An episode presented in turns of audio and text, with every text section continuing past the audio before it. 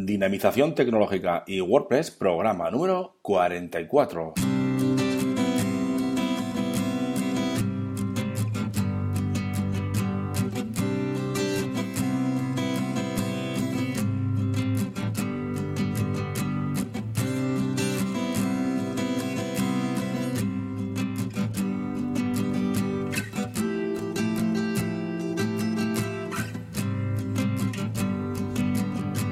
Saludos y bienvenidos a todos y a todas a un nuevo programa del podcast Dinamización Tecnológica y WordPress. Ya sabéis que aquí en este podcast hablamos de y sobre WordPress. Difundimos la palabra de WordPress, claro que sí.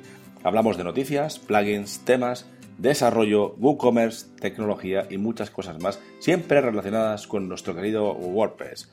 Os recuerdo, como siempre, que tenéis la zona premium donde podéis encontrar cursos, plugins y temas premium, formulario de soporte y muchas cosas más. Ya sabéis, dinavive.com barra zona guion premium. Bien, pues hoy es domingo y nos toca hablar de tecnología y recursos web. Pues bien, hoy cambiamos un poco la temática y vamos a hablar de un plugin muy sencillo para crear temas hijo eh, child themes, ¿de acuerdo? Venga, sin más, empezamos.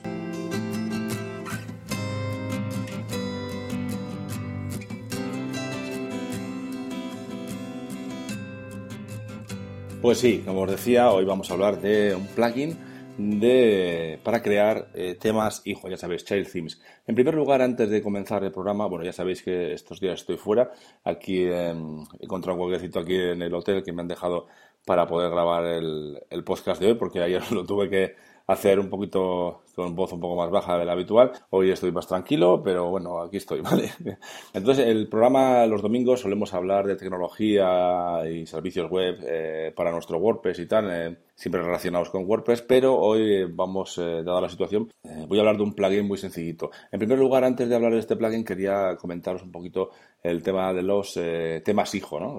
propiamente dicho, los child themes. ¿Por qué usarlos? ¿Por qué es necesario? Bueno, necesario es es muy bueno usarlos. Bien, cuando compramos un tema o cuando queremos nosotros nuestro tema, eh, cuando, si tenemos que hacer alguna modificación, la vamos a hacer sobre ese, sobre ese tema, ¿de acuerdo? Si queremos meter alguna función, aunque tenemos luego también algunos eh, plugins para hacer eso, podemos también eh, modificar el CSS, etcétera. Entonces, el, el, tema, por ejemplo, si lo hemos comprado, pues se irá modificando él, ¿no? ¿Qué pasa? Luego se actualiza, tenemos una actualización, lo actualizamos y perdemos todos esos cambios y volvemos a estar como al principio, ¿de acuerdo? Entonces lo, ideal es crear un tema hijo, un tema que dependa, ¿eh? que se alimente de ese, es decir, que si según lo creamos, el los temas son iguales, ¿de acuerdo? Lo que pasa es que el tema hijo va a tener muy poco código. Le tenemos que indicar al tema hijo cuál es el tema padre, ¿de acuerdo? De esta forma eh, ganamos en, tranquilidad y en limpieza también a la hora de desarrollar. Nosotros podemos desarrollar nuestro tema hijo,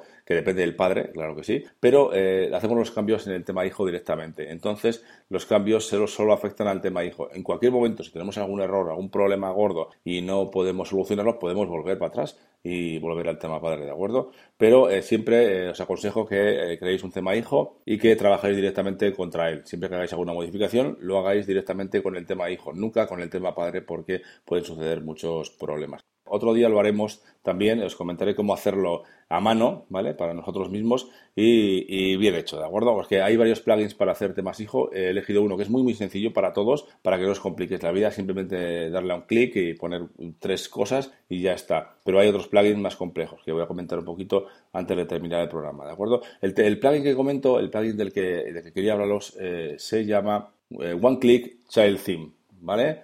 El tema hijo a un clic, digamos, ¿no? Entonces lo instalamos, one click de Child Theme, lo instalamos desde el repositorio oficial de WordPress porque es eh, gratuito, lo instalamos y luego cuando, cuando esté instalado vamos a ir a la, a la, sección de apariencia, aparecerá una nueva sección dentro de apariencia que se llamará eh, tema hijo. Bien, pues en esa nueva sección, cuando pulsamos, nos aparecerá eh, para crear un tema hijo, ¿de acuerdo? Entonces, eh, cuando creamos el tema hijo, tenemos que indicarle el nombre de nuestro tema nuevo, le podemos poner el, tema, el nombre que queramos a nuestro tema, le tenemos que indicar quién es el tema, cuál es el tema padre y también le tenemos que indicar el autor del tema.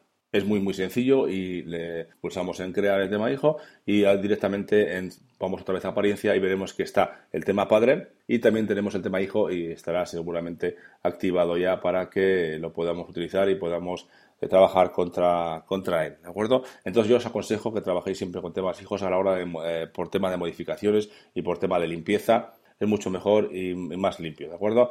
Este plugin ya os he dicho que es muy sencillito, pero hay plugins más complejos, como por ejemplo os quería comentar el JTheme Configurator, que este nos permite hacer más cositas con, el tema hijo a la hora de, crearlo y configurarlo, ¿de acuerdo? Pero para que este programa lo quería dedicar a este plugin porque eh, es muy muy sencillo crear un tema hijo, o sea que no os dé miedo porque no deberíais trabajar contra el tema padre. ¿De acuerdo? Por el tema de las actualizaciones y algunas cositas más que iremos comentando en otros programas. Como os he dicho, otro programa lo dedicaré a crear un tema hijo em, a mano. Lo crearemos nosotros con código y, aprenderemos a hacerlo, ¿de acuerdo?